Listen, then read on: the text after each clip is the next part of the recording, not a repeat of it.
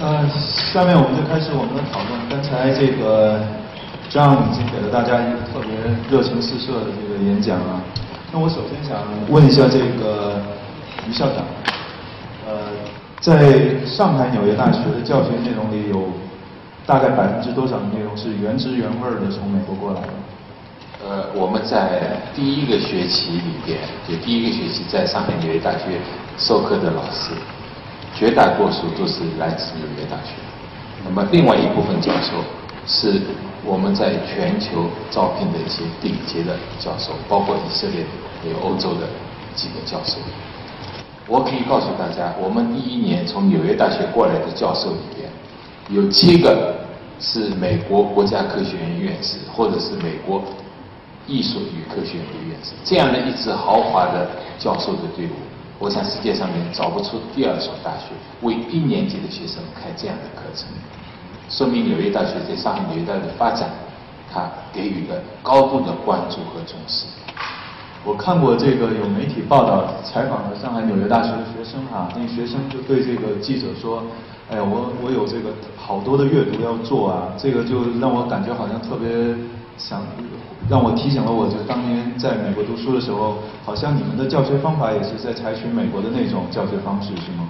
呃，上海纽约大学本科教育的模式就是文理通识教育，那个学生时间压力是非常大，特别对中国学生，因为很多中国学生在中学里边，他接触的接触的各方面的知识还是相对比较狭窄。那么上海纽约大学，我们第一个学期、第一年、第二年。强调的是通识教育，所以他们要看的东西、要学的东西是非常广泛的，所以对学生来讲也是压力很大。呃，我们的学生有一个学生那个跟我讲，他说我现在比我高中三年级的压力很大，呃，晚上睡觉很晚，但是我很高兴，就觉得这样的学习很愉快。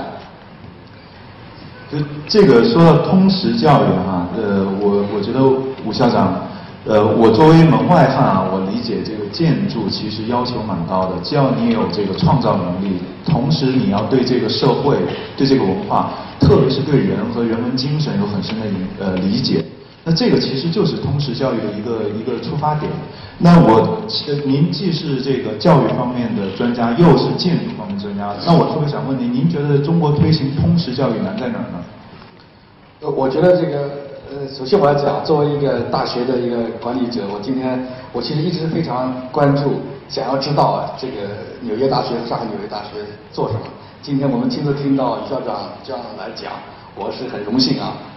直接的听到他们的大学的理念，我也非常欣赏刚才讲到的这个这个大学的这样一个 T shape 的一种教育啊。那么我我不太赞成现在中文你们经常说的所谓通识教育啊。这个识永所有的知识都是通的，那么当然大学本来就是应该通，但是你每一个人学习，每一个人研究，也不可能把每件事情都学会，每件事都研究。如果我们每个人经过几年的大学教育，最后每个人都像万金油一样，我们的知识体系不会加深。所以我非常赞同这个 T shape，因为我是一个建筑师啊。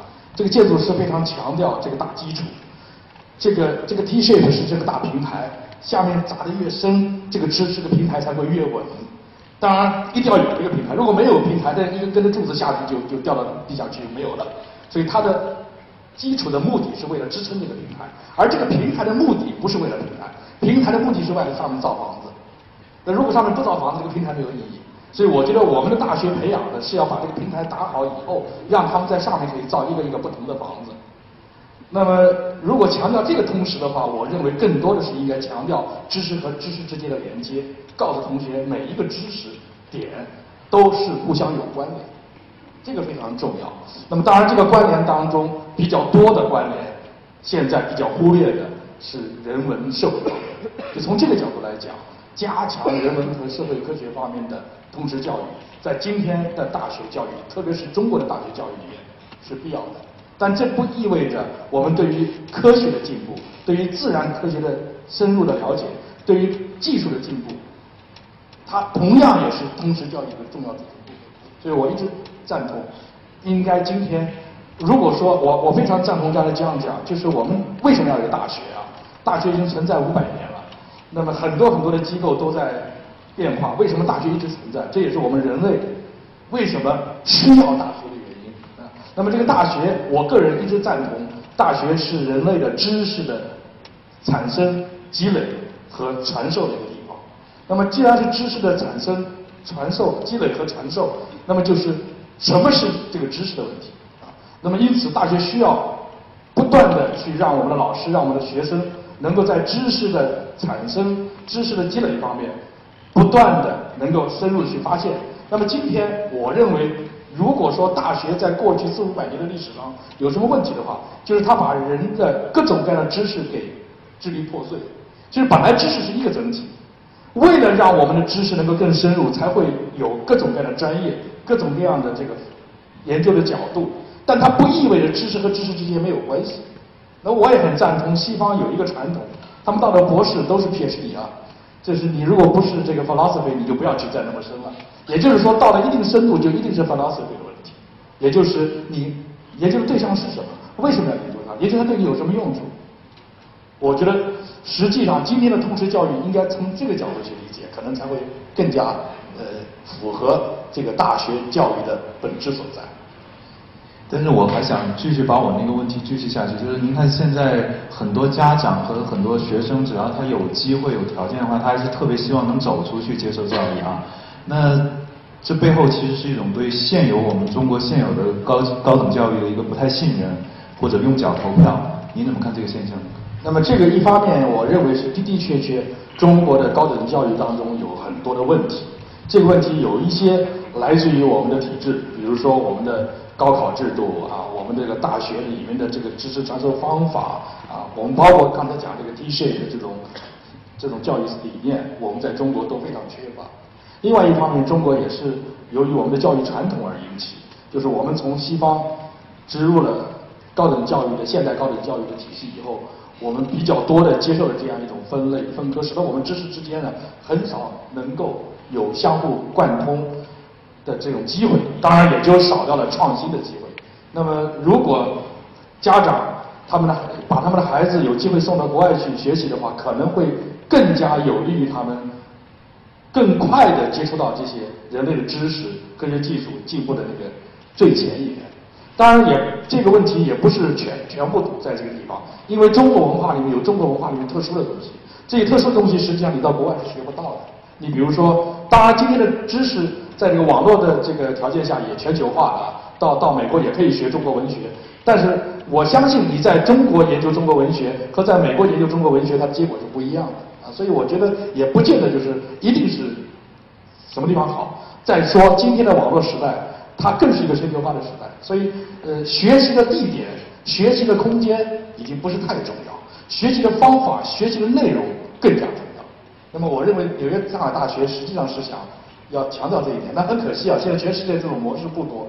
当然，也许它代表一种趋势，将来可能会更加多的强调大学的全球性。也许在我们这个呃天下大同这个理想当中，最先实施的可能是我们大学的大同。其实，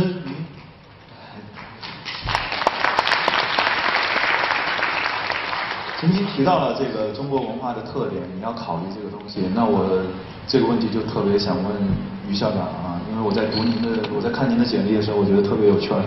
啊，您是在中国受的教育，但您同时是在英国利物浦大学拿到的博士学位，还做了博士后。然后您回来之后，其实也在中国的上海，呃，上海的华东师大当。校长，那现在又到一所美国的美式的这个大学做校长，其实是中美英三方你都走过。那我们今天谈这个说中国大学怎么改，好多时候默认就是美国，但是 wait a minute，这还有另外一块呢，就是英国。所以那我就特别武断的问您，然后我也特别希望您能武断的告诉我，您觉得如果我们结合考虑中国的国情或者中国的这种文化，包括大家这种习惯的话，美国和英国比？哪一个更适合中国呢？呃，我我我想特别说明一下，呃，一是关于上海纽约大学的性质，二是关于上海纽约大学的教育。嗯，我从我的观点，我强调一下，这个上海纽约大学，我们一直强调是有一个双重身份的大学。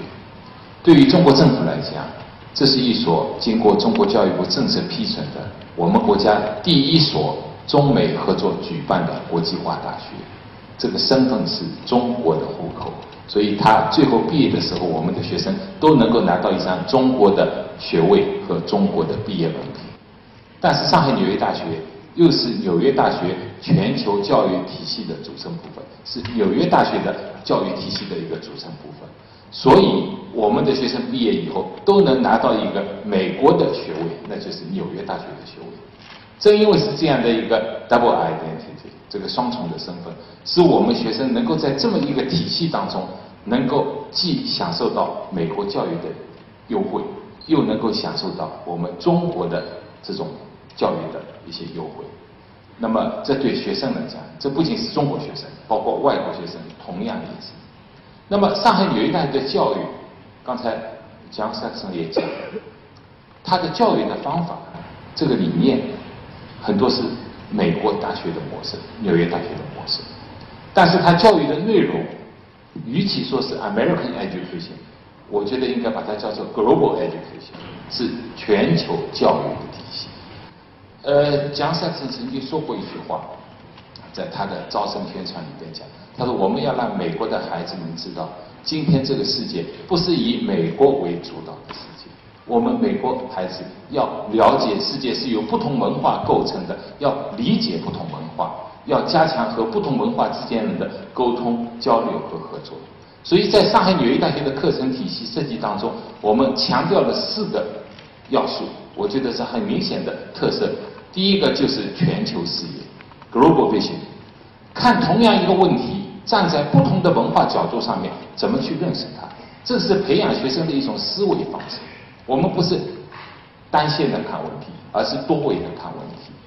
第二个是多元文化，强调的在我们的学习过程当中和我们的生活过程当中，怎么建立起一种多元文化之间的联系？这个在我们课程里边特别强调的。第三个是。跨学科，这就是刚才我们武校长特别讲的，打通学科之间的界限。在上海纽约大学通识课程里边，有一门课叫 FOS Foundation of Science），它不是按照物理、化学、生物这么来分学科，这就是科学基础，把物理、化学和生物里边的各种知识，在这门课里边给它打通了，讲物质。物质在物理学里边，在化学里边，在生命科学里边是怎么理解的？它们之间是怎么联系的？物质和循环和能量的流动，在这种不同的知识体系里边，互相是怎么对接的？在人文科学里边，我们有一门课程是叫 Global Perspective on Society，就是全球视野下的社会。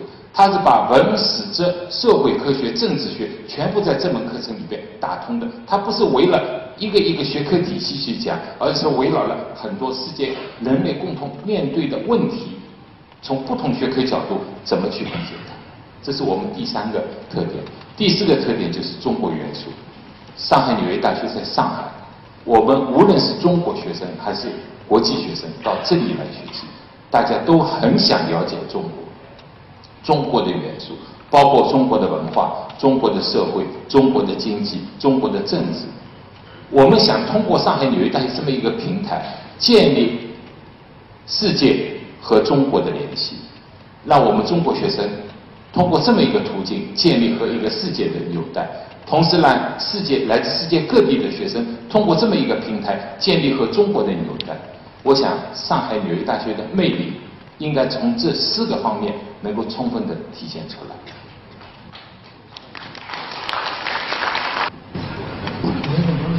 我我补充几句，我对全球教育体系的理解，因为我从二零零六年跟江山成校长那个那个认识以后，我们一直在交流这方面的想法。我非常赞同他的关于那个全球教育体系的这样的一个一个一个思想，我非常敬佩这样的一个想法。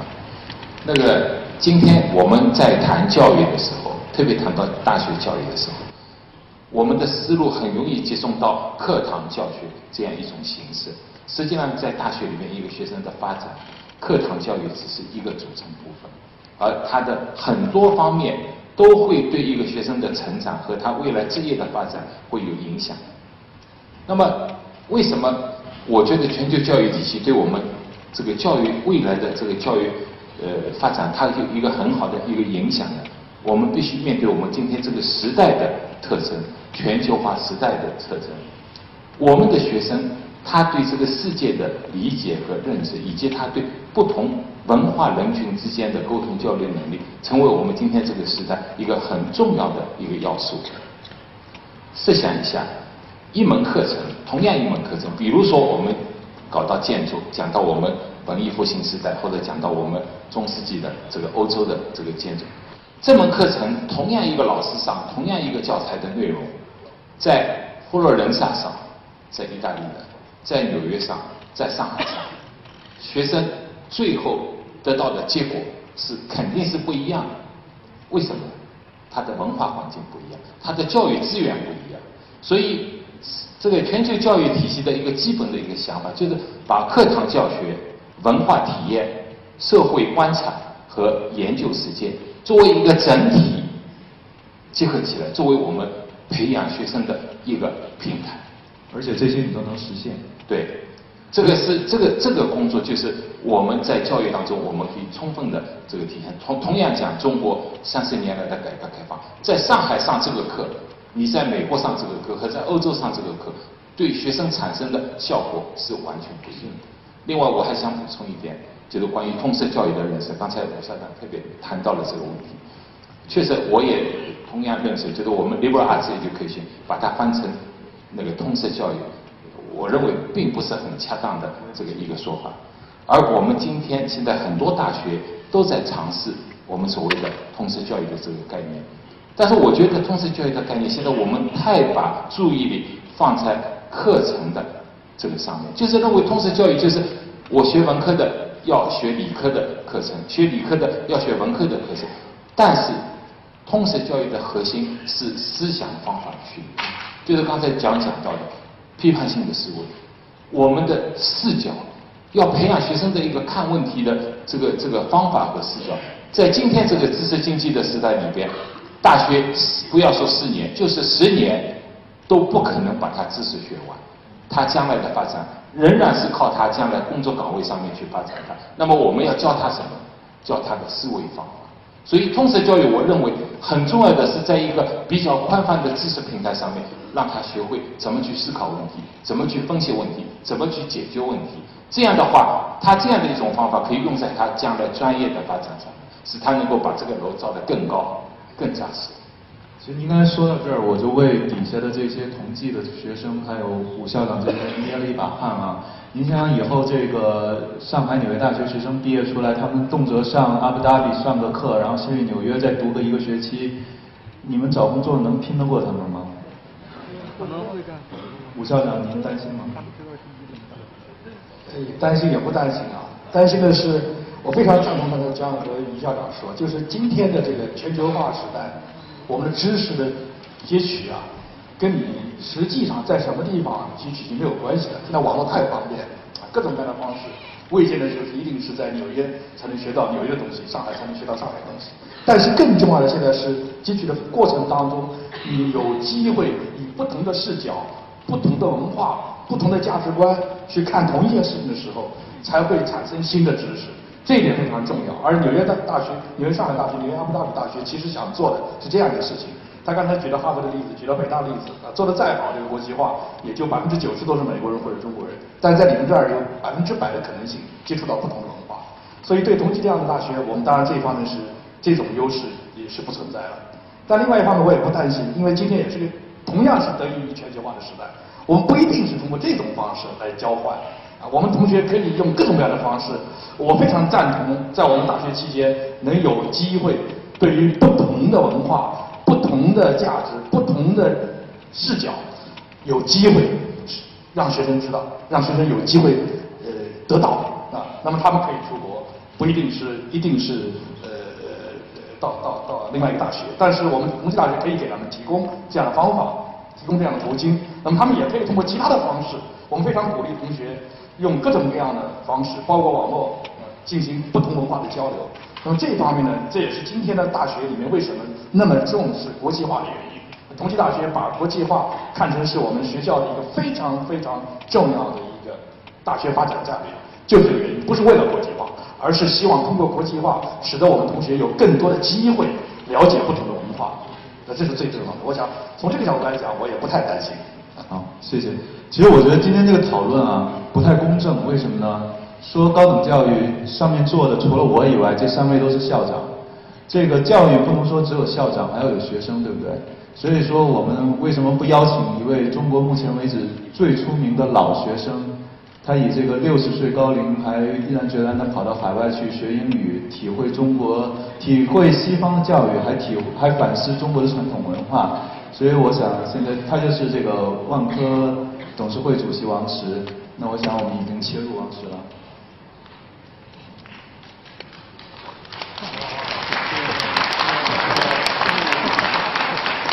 王先生你好，能听到吗？好，呃，很清楚。他刚才听到了，呃，江校长的讲演，也听到了，呃，于校长和和武校长的和江同学对话，呃，又又看到了学生们的这个场面，非常非常开心。但是有一点呢，就是，呃，把我当成一个老学生来介绍呢，我我我我感到很意外。为什么呢？这个两千零三年我去登珠峰，把我当成中国人年纪最大的登顶珠峰呢，我就感到很意外。呃，为什么呢？我的穿刀戏呢是国际，可不是传统。因为那年我五十二岁，实际上在那年呢，登顶洲最大的年纪的外国人呢是六十一岁。就是比我差不多大九岁，但同时呢，也是那一年，就上去一位日本老头，七十一岁，所以把我说成最大年纪登珠峰的，我就觉得是是，我不是怕我说老，是我不是年纪最大。那我现在就给咱们这个现场的学生出出个题啊，你们知道现在的剑桥？剑桥毕业最大的这个学生的年纪是多大？金庸，金庸。请您告诉我。在在剑桥，我现在在剑桥，我不是最大的，我先给你这还比啊！我今年六十三岁，但我不是最大的。当然了，比我再大的肯定不是本科生了，是吧？肯定是读研究生啊，读 PhD。你猜有没有？大梁有哪个有没有猜？大梁金庸啊！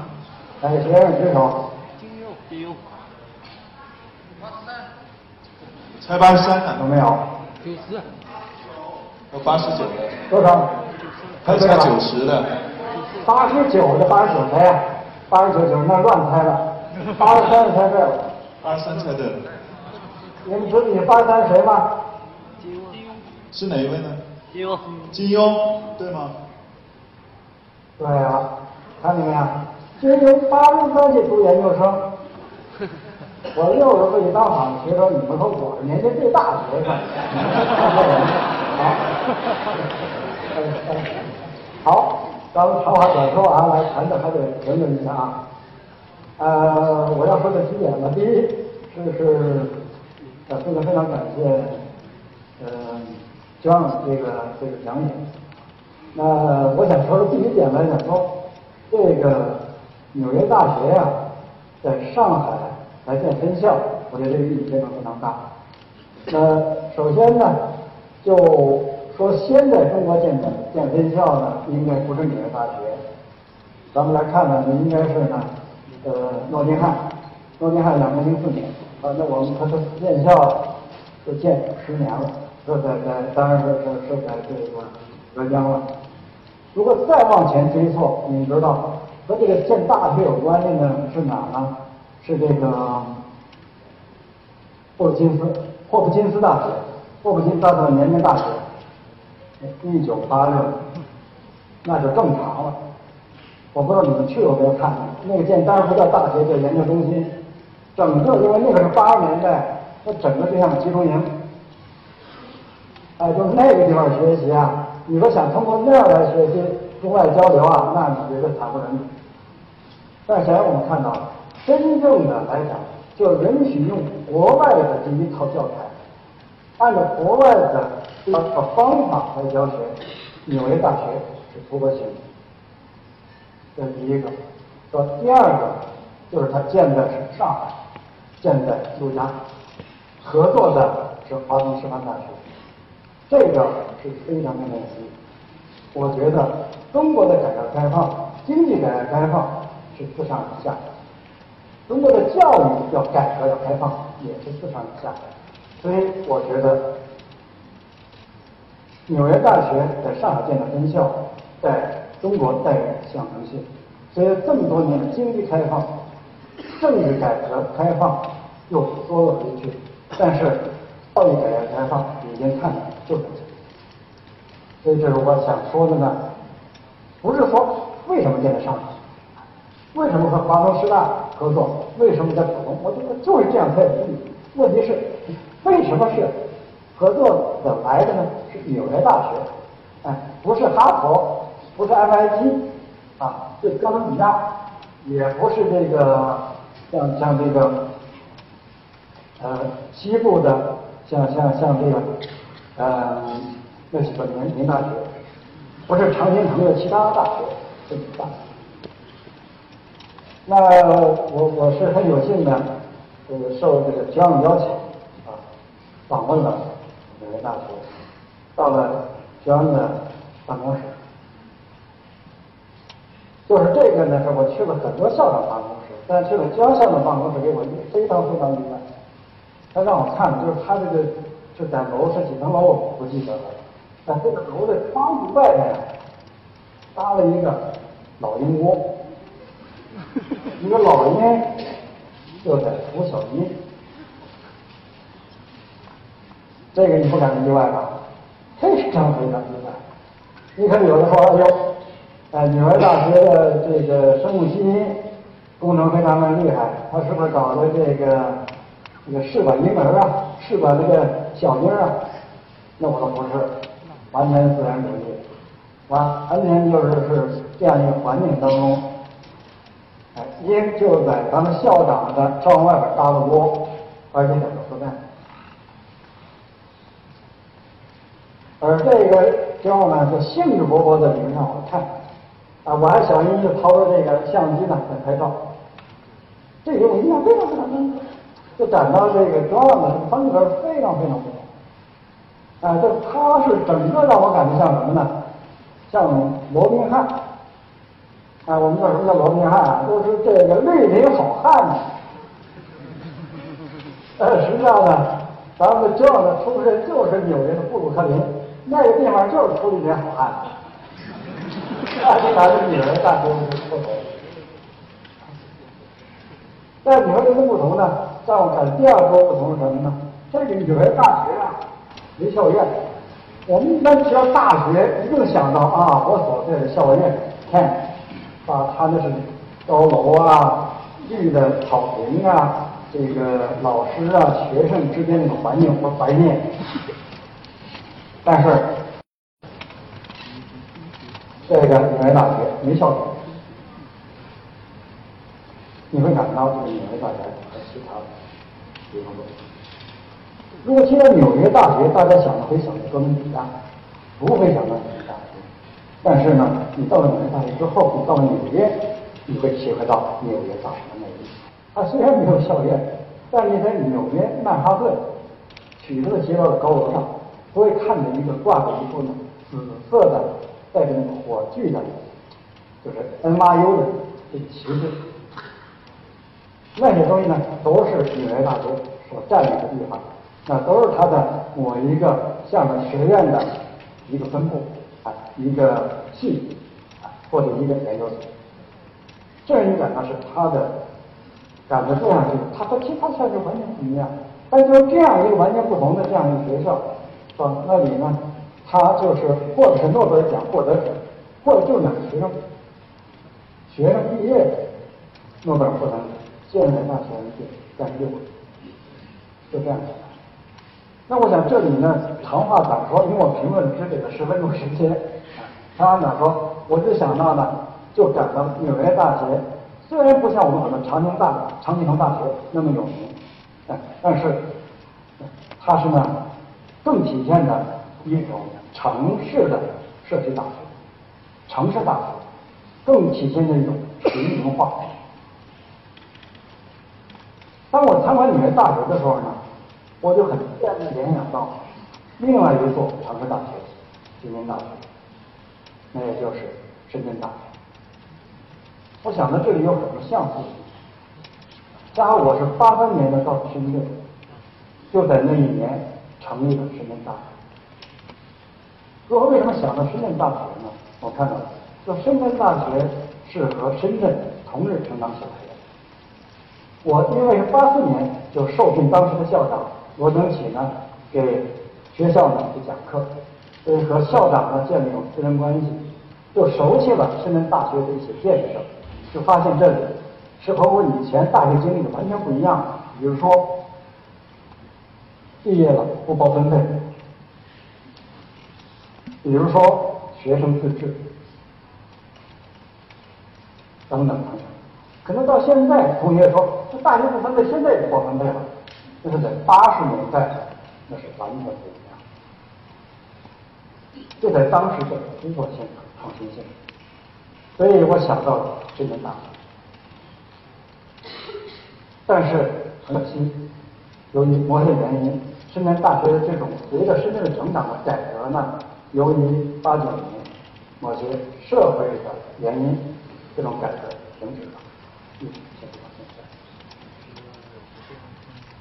那今天我们还请了纽约大学校长来讲演，当然很重要的一个因素呢，是因为深圳是上海和纽约大学建立的分校在上海，谈的是网络化，谈到的是国际化。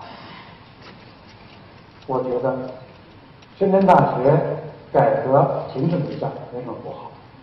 因为为什么呢？这个速度太快。我们一谈到中国，就是就是速度，就是量，就是产量。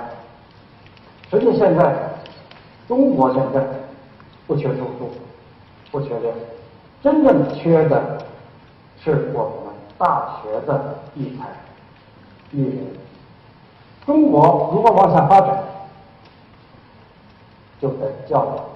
如果教育不改革，中国没有希望。没有前途，经济再持续发展十年、二十年，那只是昙花一现。在刚才三位校长在讨论教育的这种体制的时候，能谈到过通识教育。我的理解，通识教育是什么呢？通识教育不是不强调专业教育，通识教育更多的是让你如何来方法论，如何让你如何做人。如何懂得做人？这点呢，我想起了当年我在深圳大学和罗罗登启校长私下交谈的时候呢，他曾经引用的，他曾经引用的一段话，而且他引用的这个话，引用这个话呢，就是非常非常有意思。他引用的话呢，就是纽约大学。前任校长，嗯，他的名字我记不清了，大概他在这个一九一九八六年到一九六二年的所任的那第十一任的纽约大学校长，他曾经说就是说他认同这个前纽约大学校长这位教育家，大学所起的作用，大学所起的作用。就是营造这样一个环境，让一些有文化追求、有追知识追求的人在一起来探讨真理，来超越自我。应该是我想起了罗登启校长当时说的这个话，而引用的就是这位曾经是纽约大学校长的教育。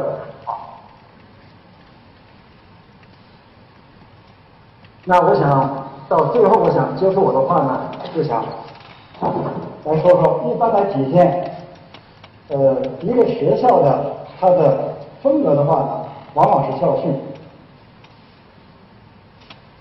那我们看纽约大学的教训，这个翻译成中国话呢，哎，就是四个字两句话，第一个是坚持，第二个是超越。那我想起了深圳大学的校训：自立、自强、自律，六个字三句话，你会发现很有意思。这个三个字、三句话是六个字呢，都带着“自”字。自立自强，自律非常好，这非常符合八十年代的情况。更多条件的一种，就是最初的追求的自由，叫个性解放。这显然和当时开放是有关系的。那么，再看看纽约的这两句话：第一个是坚持，第二个超越。那纽约的这个校的校徽上呢？其中就有体现虚无名相的自由，更强调的自由，更强调在自由的基础上的超越。也就是说，从这个校训上，我们可以看到，深圳大学本身就是和纽约大学的这样的差异。那我们再看看上海纽约大学的这样一个教训，就是让世界。成为你的课堂，显然这是姜校长对纽约大学未来发展成为全球化、全球教育的这样的一个追求。很明显，在这方面，我相信上海走在前面。作为深圳，我之所以提到深圳大学，本身就是想说明的是，深圳的经济发展需要教育，深圳的经济发展。需要大学的这样的文化风貌的人来支撑这样的城市的文化底蕴。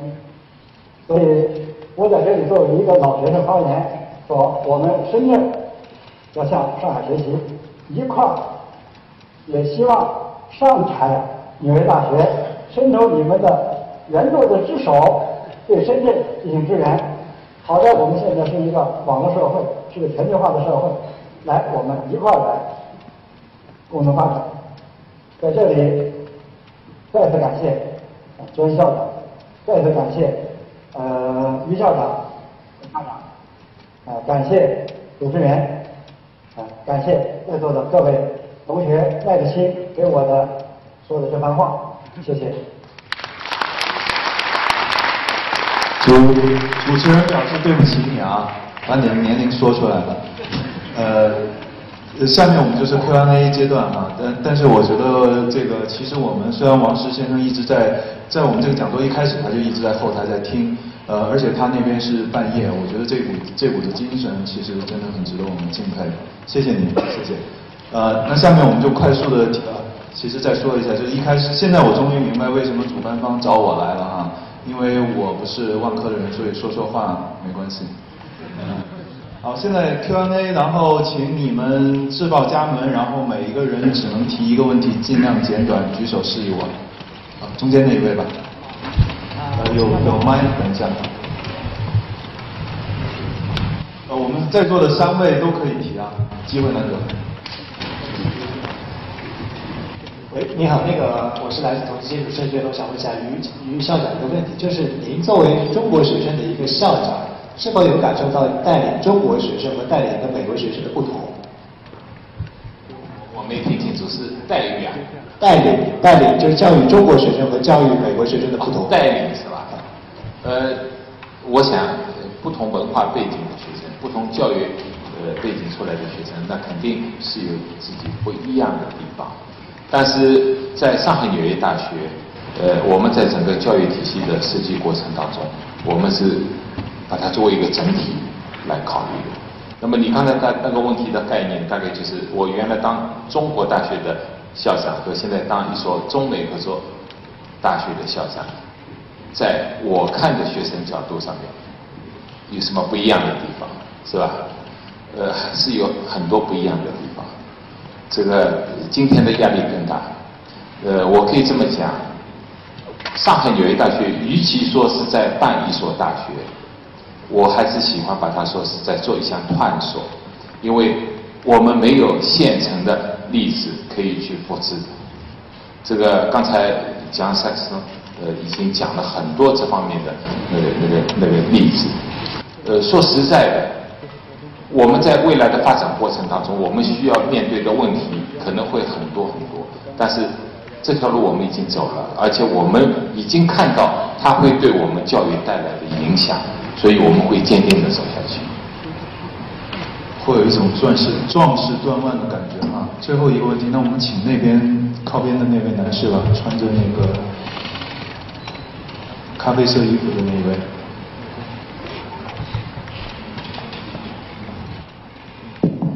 你好，我想问一下，就是武江武江校长，因为我是同济大学毕业的，同时我也是那个同济大学对外交流双学位的受益人。就是我知道现在同济大学也在致力于这个 International University 这个这个项目，相当于，然后我们也是就是全球第二的应该教国际生最多的学校，第一是米兰理工，如果没有记错的话。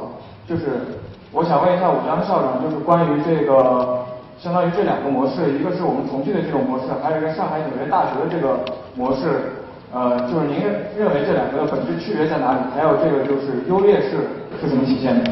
谢谢。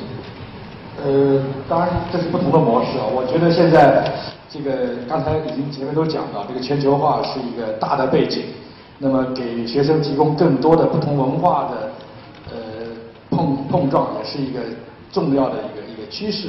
所以同济大学也是迎着这个趋势而上，才走出了我们自己的一些一些一些做法。当然，我觉得在这个应对整个全球化的大背景，应对这种知识新的时代的到来。呃，应该是有不同的模式，不可能是只有一种模式。那么所有的模式都跟他自己原来的基础有关系。上海纽约大学，它的基础是是零，所以它比较容易做啊。它是一个没在全新探索。那么同济大学是一个已经有一百零七年历史的大学，所以它不能从零开始。因此，可能对我们来说，这样一种双学位的探索是是一种比较。适合于我们学校的一种探索，当然这也不是唯一的啊。同济大学的这种国际交流也是各种各样的模式，有双学位的啊，有有有共同学位的，有这种本科生、研究生的交流的，老师交流各种各样。但总而言之，如果有更多的机会给我们的学生、给我们老师，呃，有这个跟他们相同的兴趣、相同的学科、相同的研究领域，但是不同的文化背景、不同的视角。有更多的机会交流的话，那么我想，对于同济大学，对于我们合作交流的那个大学，对于整个人类的高等教育，我想都是一种有益的探索。所以，呃，这里面很难说有优劣，只有不同。谢谢。谢谢。刚才刚才问了一下这个会务方啊，还有一点点时间，还有最后一个问题，那个。我看后排有人，这位已经站起来了，那就给这位吧，穿蓝衣服的。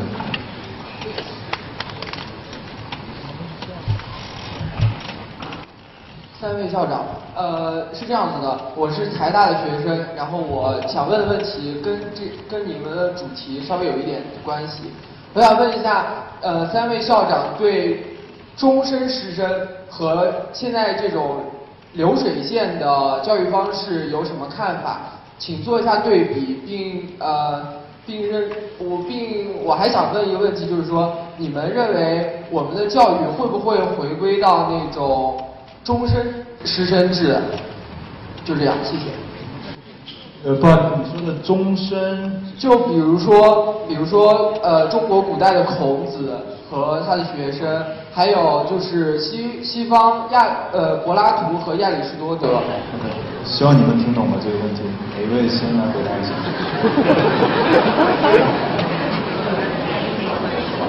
这个我可能最最不国际化的，他们都是比较国际化的。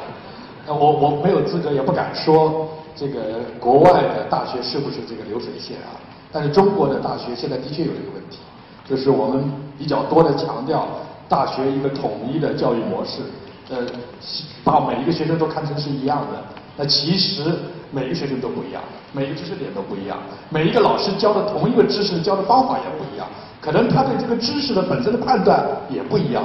所以我本人是非常欣赏你刚才讲中国传统的这种师徒式的啊。这个中国有一句很好的话啊，这个一日为师，终身为为父，那不一定要为父，但是就是能够教学相长，不是四年，而是一辈子。那么当然教科学也是不一样的。孔夫子说：“三人行，必有我师。”也就是你这一辈子走出去，你碰到三个人就有一个老师。你看这一辈子要碰到多少人？所以有多少老师？所以这个知识在学校里面，呃，四年，我们学校有四万多个学生，我们学校有五千多个教职员工。你看你有多少老师？所以在这个当中，所以我们需要有改革。我觉得，刚才李校长讲完以后，我带头鼓掌。为什么？我特别欣赏他最后这句话。中国的教育的发展，我觉得最良性的生态环境应该是多样化的。大家想一想，我们每一个人，人和人之间的差别是很大的，没有一个教育模式可以说会适合每一个孩子的成长和教育。我们再想一想，这个社会各行各业需要的人才也是各种各样的人才，不同层面上面的人才也是不同的，所以。没有任何一种教育的模式可以培养出各种行业所需要的人才，所以一个良性的教育生态环境，那就是应该多元化。所以我觉得我们都要积极去探索各种各样的适合不同人群的、适合不同岗位需要的人才培养模式。只有这样，我们的教育才能够真正的体现了以人为本，才能真正的体现为社会服务。